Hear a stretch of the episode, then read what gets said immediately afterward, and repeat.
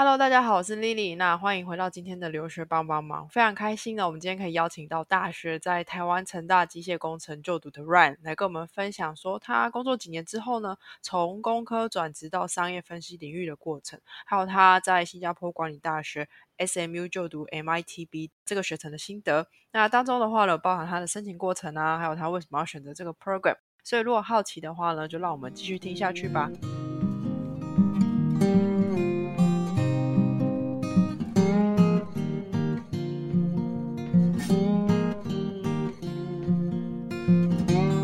那首先的话呢，请 Ryan 先跟我们的听众打个招呼。Hello，留学帮帮忙的听众，大家好，我是 Ryan，非常开心 Ryan 可以接受我们的访谈。那首先的话，我们就先从你出国前的经历来跟大家分享一下。那可以先跟大家分享一下，说大学的时候是什么契机让你想要选工科吗？我我感觉这个问题其实挺简单的，当初就是只考分数。从最高的那个志愿往下填，那我基本上是全部填工科的，那没有填其他的。对，可是为什么你不会想说那时候就有想要往商科这方面去填，而是全部都填工科？因为我高中的时候就是读那种数理班，就是二二类组嘛，那我们大家都填的都是理工科，所以那个时候其实也没有想说。要去填商科，嗯，了解，就是可能环境造就你，反正身边同学大家都是工科，那我们就一起去工科，这种感觉有一点。OK OK，了解。那你到大学毕业之后，其实你也没有就是想说先读个硕士嘛，而是想说先到业界的原因是为什么？因为那时候其实我是读机械系嘛，那机械系在台湾大家都知道最有名的，一出来就是去台积电当设备工程师轮班。但我那会就还没有想好说以后要做什么，所以就没有想说直接去读一个硕士嘛。因为就是我想感觉我自己对机械不是这么的感兴趣。如果再读一个硕士，又直接读机械硕士的话，我自己有点承受不住，所以就想说先去工作看看到底呃需要的是什么，再回过头来去读书。嗯，那你后来就是先到了华通电脑担任 Planning Engineer 一段时间，那可以问一下说这个工作主要做什么，然后又学到什么吗？因为你刚才有提到，就是大家可能都去往台积电前进，那你自己没有选择这条路的原因是什么？好的，就我后来对于就是分析这件事情挺感兴趣的，但一开始没有了解的这么深，以前只是觉得说。你分析出一个结论，然后去实行这个结果，感到挺有兴趣的。但那会我还完全不知道什么叫做商业分析啊、数据分析，就单纯对分析这件事情挺感兴趣的。然后刚好华通电脑就有这个职缺。那 Planning Engineer 他其实在做的事情就是跟业务去合作，去预估客户可能要的订单，就是做 Forecast。那其实这跟我现在在做的事情是一样的。只是以前我在华通电脑的时候，那会的思维或是用的方法比较 old school 一点，对，了解。可是你没有分析的背景，但是你那时候到 planning engineer 做的时候，一开始会觉得很困难吗？还是说机械工程的背景也可以让你在这个领域还还不会太累？这样？嗯，我自己的感受是在传统产业，因为华通电脑它是做电路板的，它是一家。四五十年的公司了，所以它其实是挺传统的。那里面其实主要的重点还是在于电路板的制成跟电路板的一些相关知识。然后我们在分析的时候也是比较着重于这些 know how。就举例来说，我们可能有不同的工厂，那这些不同的工厂可能是做不同的产品，有软板、软硬板和 SMT 这种的。那你在分析的时候是在评估它的产能，但是它产能的瓶颈却都是在制成上面那些比较复杂的部分，所以其实关键重点还是在于你对于这些制成的了解，但是它却是会有一套分析的逻辑吧，所以主要重点还是我在学习那个逻辑跟对数字的敏感度这样。嗯哼，了解。OK，然后那就是你确实后来也发现自己对商业分析这块分析比较有兴趣了。然后你是为什么后来想说，那干脆真的就直接转职了，然后到台湾的新展 DBS 工作，作为呃，就真的是商业分析。那时候是怎么去转到银行业这个过程的？好的，其实，在华通的时候，我们就很就是用 Excel 去做分析嘛。我我没有说 Excel 不好，但 Excel 的局限性就是它的 data 的那个量不能够太大。就像我们那时候做分析的时候，其实 Excel 很容易宕机的，就是因为跑不动嘛，data 量其实是挺大的。OK，那我感受到这样的局限性，我觉得说应该是有更好的方法，或是更便捷的方法，就是像 Python 啊，或是 Tableau 这些工具。所以也是因为这样，所以我后来离职了，然后就搬去，因为华东电脑是在桃园，后来我搬去台北，那我就一边学习 Python、Tableau 这些工具，然后一边也准备托福跟 GRE 这些。那到新展银行是，因为我那会其实就是想说要找实际的工作去弥补，就是获得真正的经验嘛，不只是在学习上面的，而是。真的业界实际的经验，所以我那会就很积极的去参加一些 Python 的竞赛，那很幸运的那会在 Python 比赛里面有得一个奖，就很幸运。那在后来投 data 相关的工作的时候，我就一直重复的去讲这个 project，然后也就很幸运的可以拿到这个工作。嗯，了解。那你那时候 Python 是自学吗，还是怎样子的？我 Python 就是在就是线上看那个哈好的课程，然后自己学。OK，了解，很厉害。那你有提到你有参加很多的竞赛，那你可以跟我们分享说，嗯，你是怎么去找这些竞赛，然后参加的过程是要怎么去做 project 的？好的，其实我感觉我那会的，就是数据相关的工作竞争应该不会比，就没有现在这么大。所以那会其实你只要会 SQL 跟 Python，就是还蛮多面试机会的。那你获得面试机会，你就要讲一个比较完整的 project，那就是大概用这种方式去面试，其实就挺有机会的。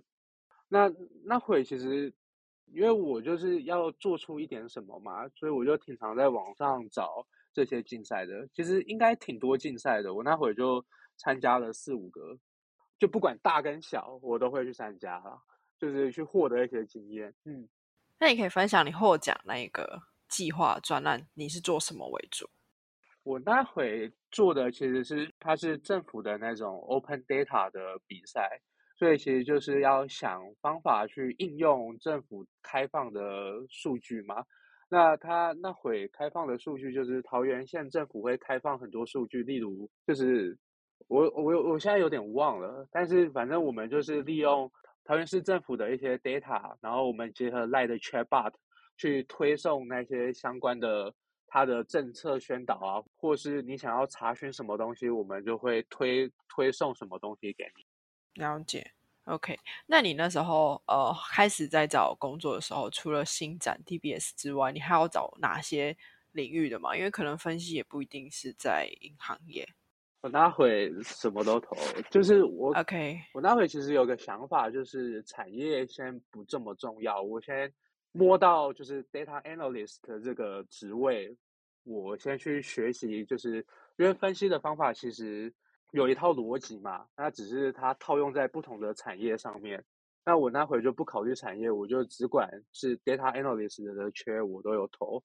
所以，就像银行业的我投了，但其实那会最多的是博弈产业，因为其实数据分析，它就是怎么说呢？就我那会最多的职缺其实是博弈产业，尤其在台北内湖啊，或者是南京东路上面，其实很多挺多博弈产业的，我也面了好几间，因为他们的就是怎么说呢？他们的数据量够，然后薪水又开得高，然后又需要。就是有人去帮我们做分析嘛，所以他们其实挺需要这个职位的。呃，那你后来为什么想说还是选选择银行业？其实选择新展银行主要的原因是因为它是新加坡的银行嘛。那我想说，我去新加坡读书之前，能提早就是进入这样子的环境去看看。对，了解。所以你那时候算是后来从华通毕业之后，你就是有在啊一直在转职自学，然后也准备那时候就确定好要去新加坡读书这件事情对我其实挺早就确定要去新加坡读书了，但后来。就是二零年的时候，就是 COVID nineteen 就爆发了，那我就一直 defer 我的 offer。那在 defer 的过程中，我就在找其他的工作，先学习啊，先工作一阵子这样。嗯哼，好，OK，了解。那好奇的是说，你在新展工作的这半年之中，你就是真的踏进了摸到边了，就像你讲的，你踏进业界了，你自己觉得感想是什么？然后你觉得有学习到你想要的内容吗？我感觉最重要的一件事情是，新展它有一个 data team，像我那个时候在的那个部门，它其实就算是一个 data team 的嘛。然后它是一个呃商业分析的团队，那其实里面的 data team 是挺大的，但在台湾可能二三十个人，但在新加坡可能就非常多人了嘛，上百人，然后。就是进入到一个真的是大家都会讨论 data 的领域，其实我觉得还挺重要的，因为你可以跟别人互相讨论、去切磋啊、去学习。那过去在华通电脑的时候，可能比较少人可以在 data 方面上面跟你做比较深入的讨论。嗯，了解。那就是真的进到业界之后，跟你自己前面自学的时候，你会觉得自学的东西很难应用吗？还是说你觉得？你当初学的东西真的有应用在这份工作上面？其实是有的，就像例如 Python 跟 SQL，SQL 就是一定会需要的嘛，你需要跟就是 database 去取数。那像 Python，你前面的 data 的处理，这些都是一定都会用到的。但比较不一样的是，你在套用模型的时候，会需要比较多的考量。因为可能像我们那回跑出模型，它的 accuracy 虽然很高，但是业务不一定会买单啊，因为他可能会考虑说，哎，这会不会只有这个月的效果很好，下个月就没这么好了？你必须要有更多的证据，或者是更多的东西去说服他去使用这个模型。嗯，那。你刚才有提到，就是说服这件事情，可能在商业分析里面，要让你其他部门买单的话，你觉得除了商业分析的技能之外，你觉得什么技能在这份工作上面蛮重要的？对的，其实这件事情到我现在也都还是在不同的尝试嘛。但后来发现，其实你想说，就是很多人可能一开始做 data analyst 的，就想要套用。就是 neural network 这样子的模型嘛，但其实很多时候，就是好的模型不一定是适合的模型，或是好的方法不一定就是最适合的方法。就像现在很多时候，我主管都会跟我说，你就用最简单的，嗯，就是回归分析或者是 moving average 这种方法就好了，因为这种方法是比较容易解释，让人家懂，但是效果又不一定不好，就是对吧？所以。这其实是挺重要的，就是让人家能够去看到这个成效，并且让人家知道这个东西是怎么运作的，也是挺重要的。然后还有更多时候是要画很多的图，去图像化这些 data 嘛。毕竟如果都是数字的话，其实挺难讨论的。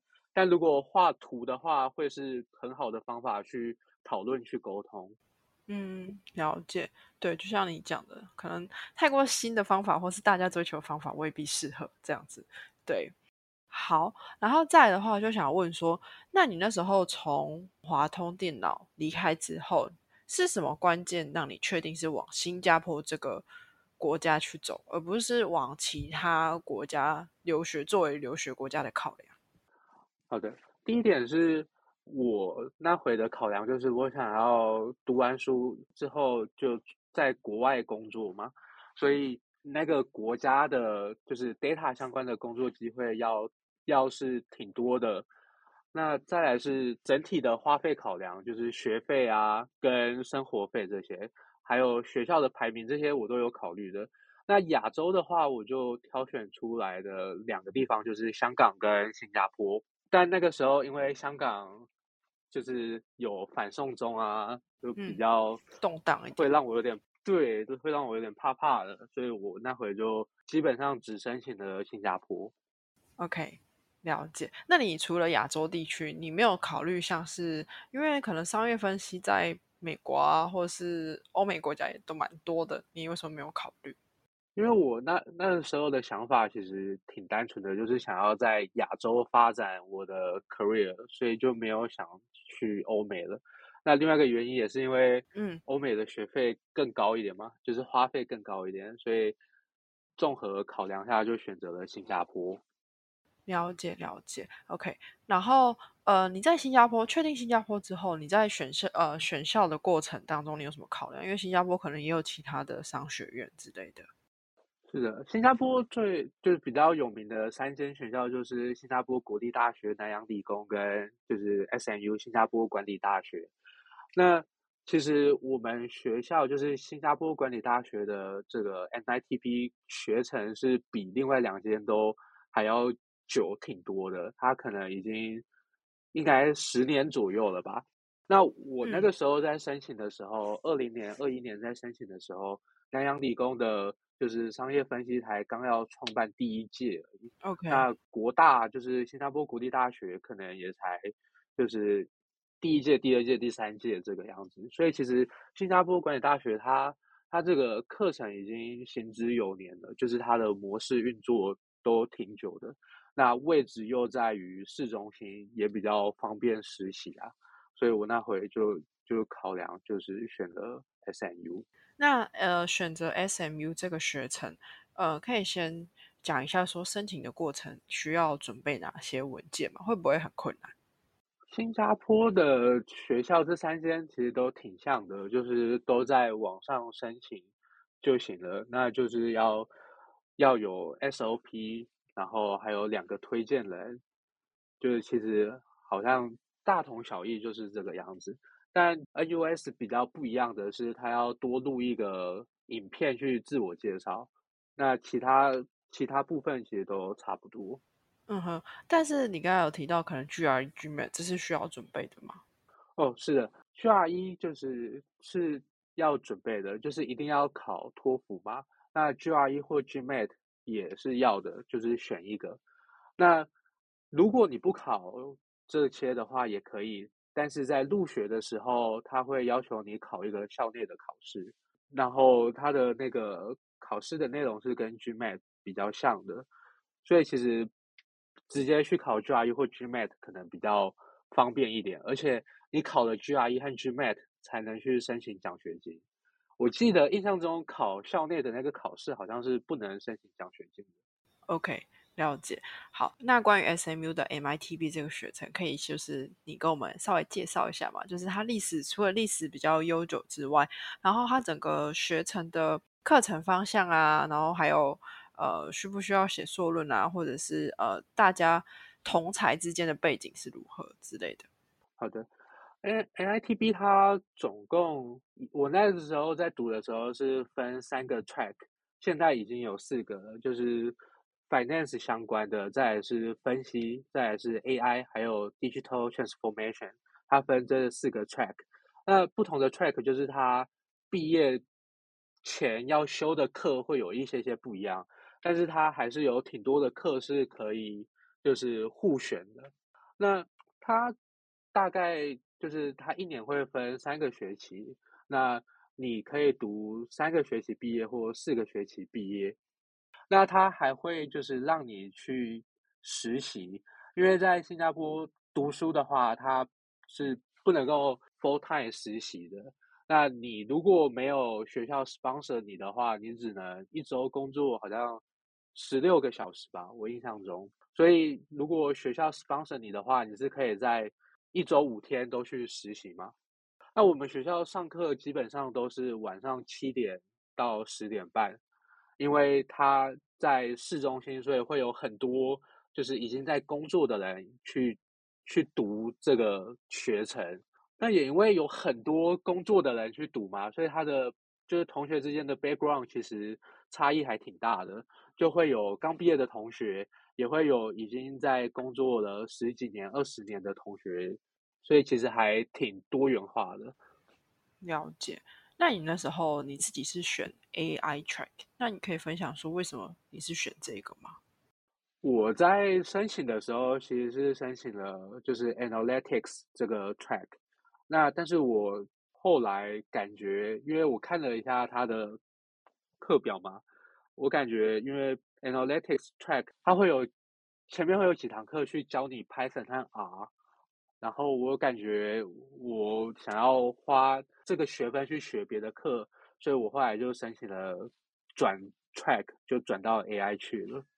了解。那你自己学了 AI 之后，觉得有什么嗯比较不一样的吗？嗯，还还挺不一样的，因为像 AI track 的话，它会比较专注在就是模型部分吧，它会有教 NLP，会教。就是一般的也是会教 machine learning，那他还会教就是强化学习这种的 Q learning，然后还有就是神经网络。那我那会还学了就是 recommendation system，那这堂课我觉得挺有趣，挺好的。对，嗯，为什么？可以分享一下吗？就是我觉得 recommendation system 这老师第一个是老师教的很仔细很好，然后他课堂上的作业也是真的让你去实操去。建一个模型，然后它有点像 Cargo 的方式，就是让学生之间去去比赛排名嘛。所以你你就算你的 accuracy 很高，但如果你的同学们都比你高，那就代表你还不够高。所以他就是让同学去竞争，就还蛮有意思的。然后还有就是老师的教法其实挺好的，就是他会让你对这件事情比较感兴趣吧。然后推荐系统的它的。底层逻辑就是去配对嘛，配对这件事情其实其实可以应用在很多东西上面。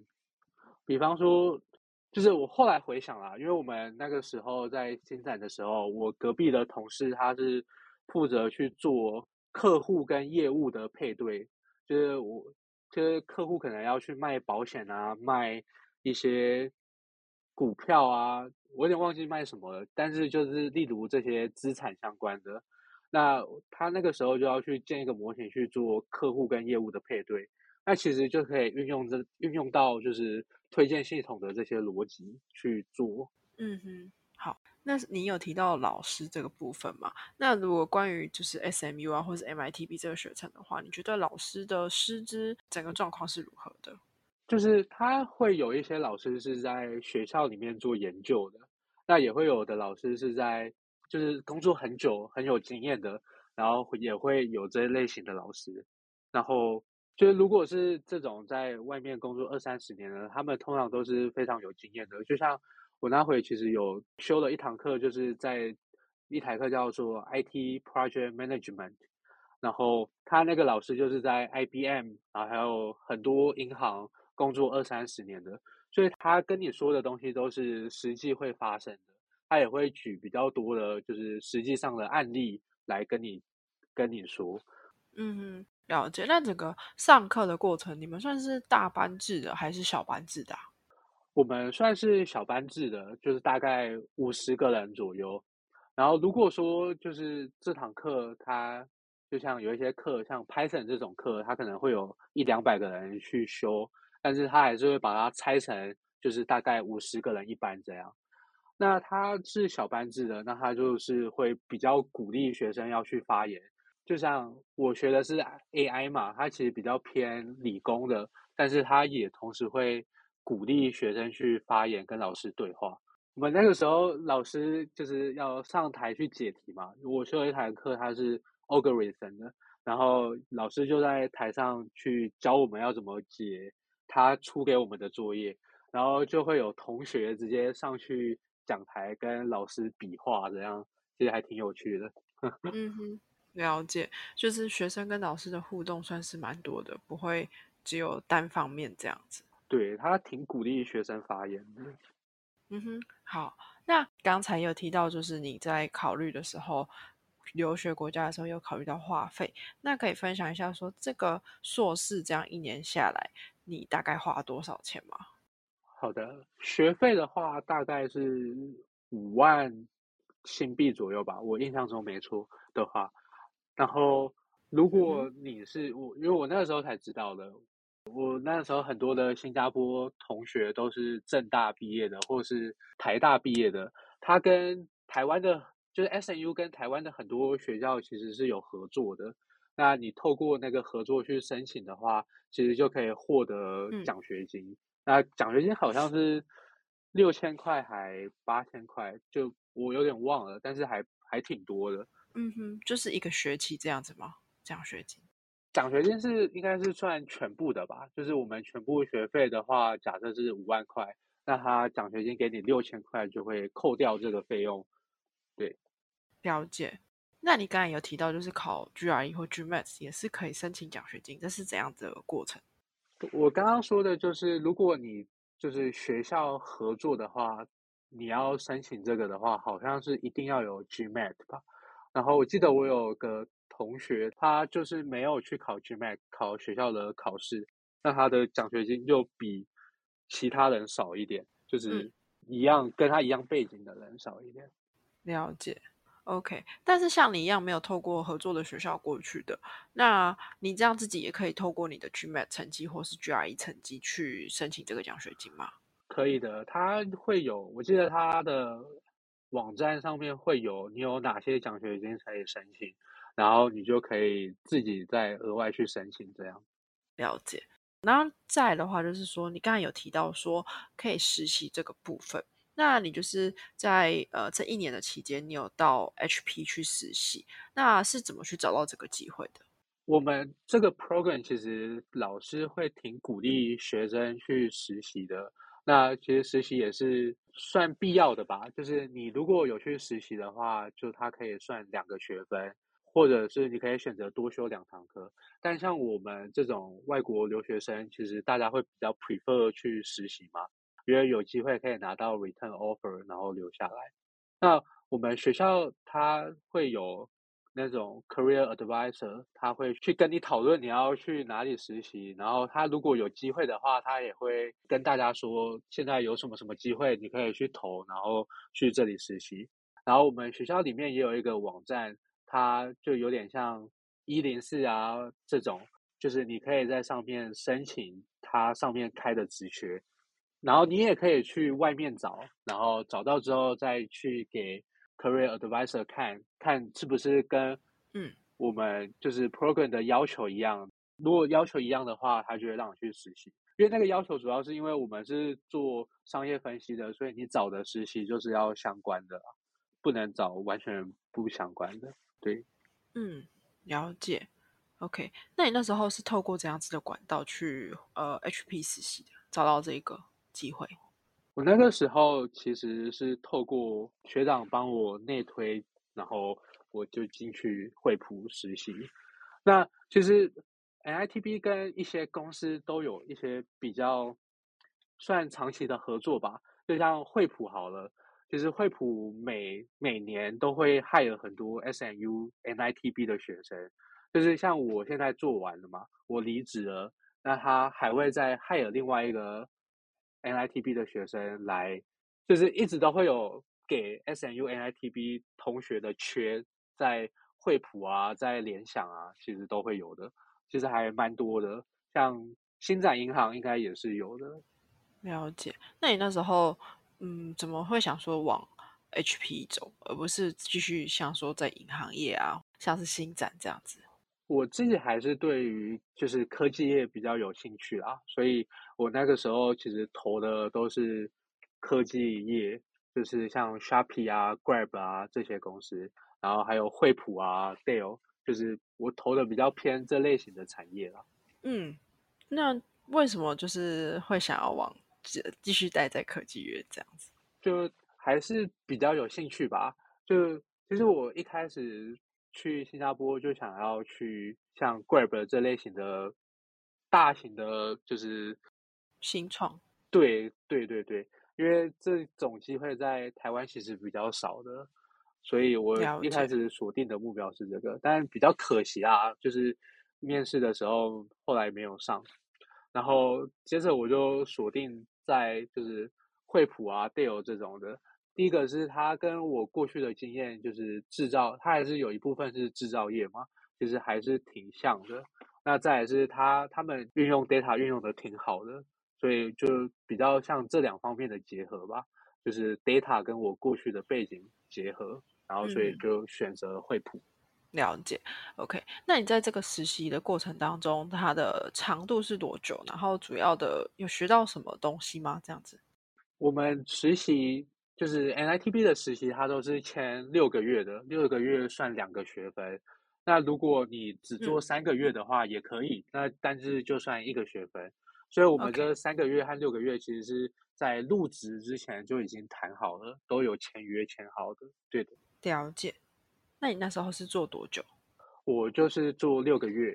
OK，了解。那你就是已经读了这个硕士一段时间，然后再去做这个实习，你觉得嗯，硕士有为你带来怎样子的加分吗？或者是说让你的分析上面的能力更加的提升之类的？呃，我那个时候在惠普做的是用 R R 去做一个有点像就是可以互动的 dashboard。就用 R Shiny 去做这个 dashboard。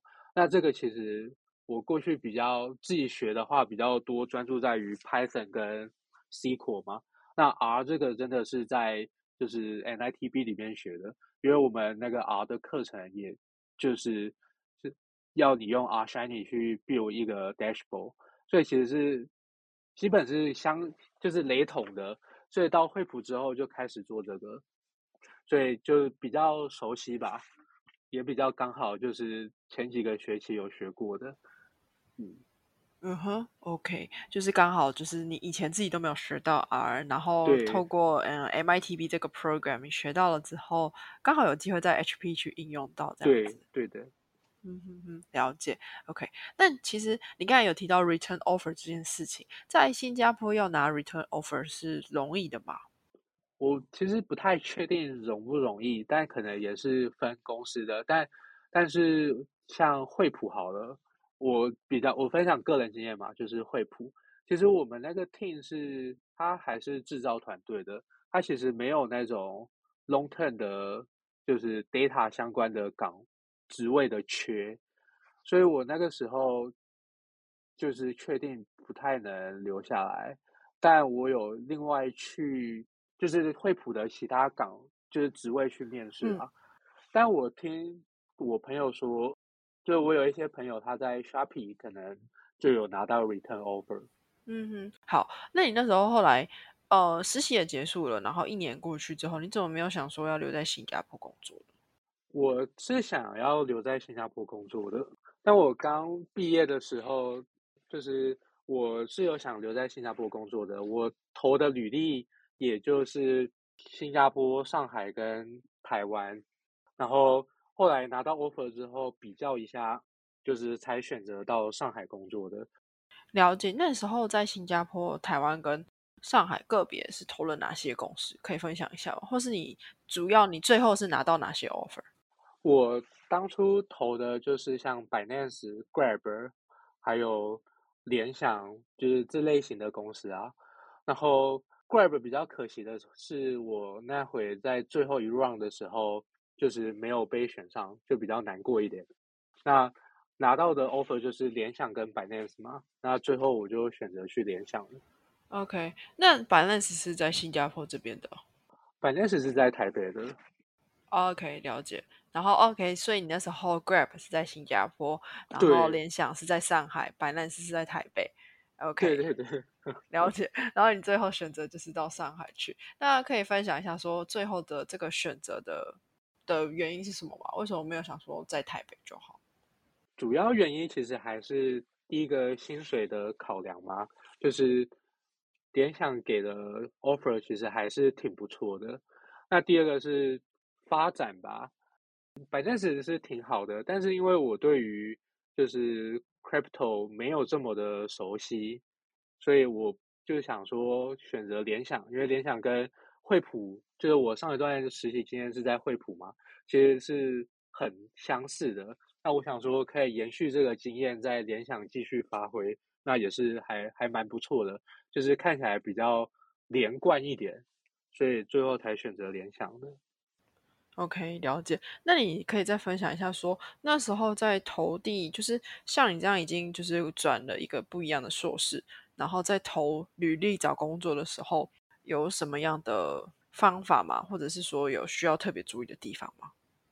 其实我感觉就是我毕业之后投履历就是挺不一样的，就是因为我读了 NITB 之后，有点像是出身正统的数据分析吧，应该这样讲吧。就是这个时候我在面试的时候，就比较少人 care 我之前是读机械系这件事情，就是说实在话的，所以在面试的时候就很专注在于讨论。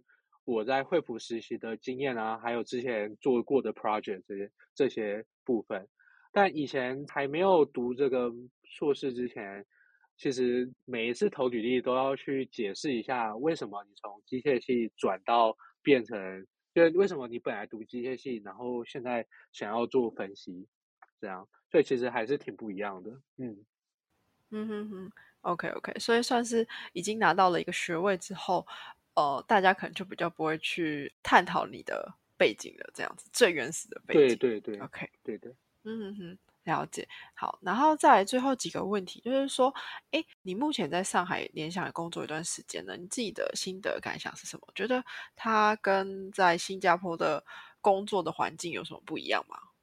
其实上海联想它里面的很多东西都跟我之前在新加坡惠普还挺像的。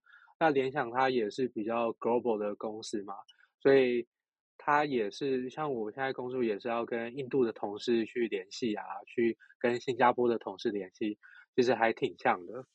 然后现在我们在做的事情，也就是也跟当初在 NITB 学的也是挺像的，因为我们现在主要就是也是在做就是 forecast 的部分，那也都是运用到以前有学到的模型去做。嗯，了解。OK，所以那扣除掉工作的内容，你觉得在职场文化上面呢，会有什么不一样吗？假设以上海、台湾跟新加坡来分享一下的话，职场文化吗？我感觉说实在话的，我感觉上海联想比较不能代表，就是 typical 的上海的本地公司。了解。对，所以我的。感受其实没有这么的深刻，但像在新加坡的时候，惠普工作其实大家还挺，就是那个虽然是惠普是比较大型的公司嘛，也比较就是发展比较久了，但是其实组织还挺扁平化的，感觉同事跟同事之间是挺，就是比较没有那种阶层之分，大家比较像是就是一起做同一件事情的感觉。然后在上海联想这边，我也有类似的体会，就是组织也是比较扁，不能说组织啊，应该说就是大家就是彼此之间的关系也是比较扁平化的。OK，好，那呃，其实你工作了这样一段时间之后，你自己未来的职业，你会想要继续在上海吗？还是说会想要转换到其他的地方啊，或是跑道？之类的，我会想要再尝试转换到不同的国家或是不同的公司去试试看，主要还是因为想要去探索更多可能性嘛，因为想要往更好的公司职位或是地方去追求去生活这样。嗯哼，了解了解。对，那最后一个问题就是想说，可以给听众，如果他们也是想要转到商业分析的人一些建议吗？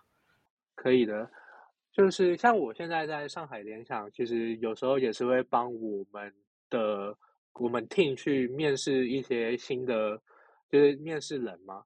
那我其实感觉啦，就是你只要有一个或两个可以比较完整的 project 去讲的话，其实优势都会挺大的。但这个完整的 project 是，嗯，就是。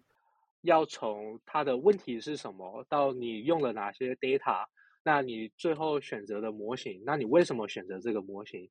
还有这个模型里面的一些细节，就是你怎么去调参的啊？然后还有这个模型它的方法是什么？还有就是最后面的结果，那它解决了问题吗？就是这样一个比较完整的 project，你只要有一一个或两个在面试的时候可以去讲，其实我感觉。就是会上的机会和优势都会挺大的。了解。那好奇的是说，你觉得有没有这个商业分析的 degree 到底重不重要？你已经你已经有了，没错。可是如果你在面试的过程当中换换过来这个角角色的话，你会觉得，如果今天面试者他就像他他提出了两个很不错的 project，他真的也是做过了，可是他的背景就不是商业分析，你会觉得有点犹豫吗？我要说的是，其实就我自己的观察，就是我自己是不会有抗胜的，我的主管们也都不会有抗胜。可是呢？他就是这样子的面试者，在前一关 HR 关卡可能就会被卡掉了。OK，这就是比较可惜的地方。对，所以如果你能够过了第一关，让你的履历出现在就是面试官面前，其实你就是展现你的 project 或是你的你的能力的时候，其实这些事情就是 degree 来 degree 或是你的学历就其实没有这么重要了。但是你如果要过第一关，那个就会是挺重要的一件事情。OK OK，了解。好，所以在 HR 这边的话，大家可能在履历上面可能要 看怎么去修饰才有办法。嗯，那可以分享一下，说你当初就是，比如说在申请在台湾还没有这个硕士学位的时候，你在履历上面是要怎么去呈现，会比较容易让人家看到？履历上就是尽可能的要放。就是相关的东西嘛。你如果要做数据分析的话，你一定就是履历上都要写相关的。就举来说，就算我是机械系毕业的，但是其实我们的课程里面也是会有一些类似分析的课程，那你也是能够去写的。然后就是尽可能的还是要写，就是跟数据分析相关的东西啦。然后你可能同样一件事情，在不同领域有不同的讲法，那你可能就是要针对这个数据分析的领域，去把你过去做的事情全部换成就是相关的术语，其实也是挺重要的。嗯哼，OK，了解。那你自己会有什么，比方说在网站上的作品集啊，放到 GitHub 之类的吗？我自己比较少。其实我当初在自学的时候，也是有去做了一个个人网站。然后在上面会放一些自己以前做过的东西，或是我也是，我其实也是有 GitHub 的。然后我的 Tableau，Tableau 其实也有一个 Tableau Public，它也是可以 share 你之前做的 dashboard 这种。对，其实我感觉你这些事情还是能做的，但真的 HR 会去看的话，我感觉还是比较少一点。但是不是说代表说你做这个不重要？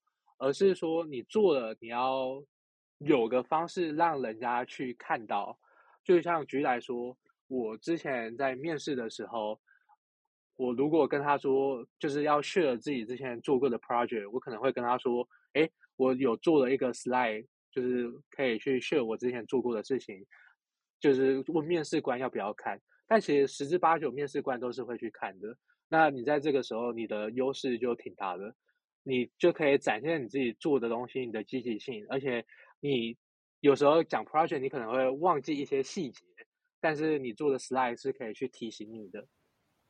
对的，嗯，对，OK，OK，了解，所以不会说是做白工啦，先做起来，等到你需要展现的时候，其实你可能就变得跟别人不一样了，这样子。对的，对的，而且我还有个经验可以分享是，当你回过头来去写这些你当初做的事情的时候，你当初在做的时候有一些细节，你可能没有考虑的这么清楚，但你在事后的时候，你是可以去回想，去去补足你当初没有考虑到的点的。对，算是在 review 过一次的话，然后你也会比较清楚，然后可能整整个逻辑啊，整个。讲起来也会更顺一点，这样子。对，嗯哼哼，OK OK，了解。所以真的非常感谢你的分享给我们的听众，对于大家可能想要转到商业分析来讲，可能是一个很好的帮助。这样子，对。好，那今天的话非常开心，Ryan 可以来跟我们分享他的经验。那我们今天的访谈就到这边喽，谢谢 Ryan，谢谢谢谢。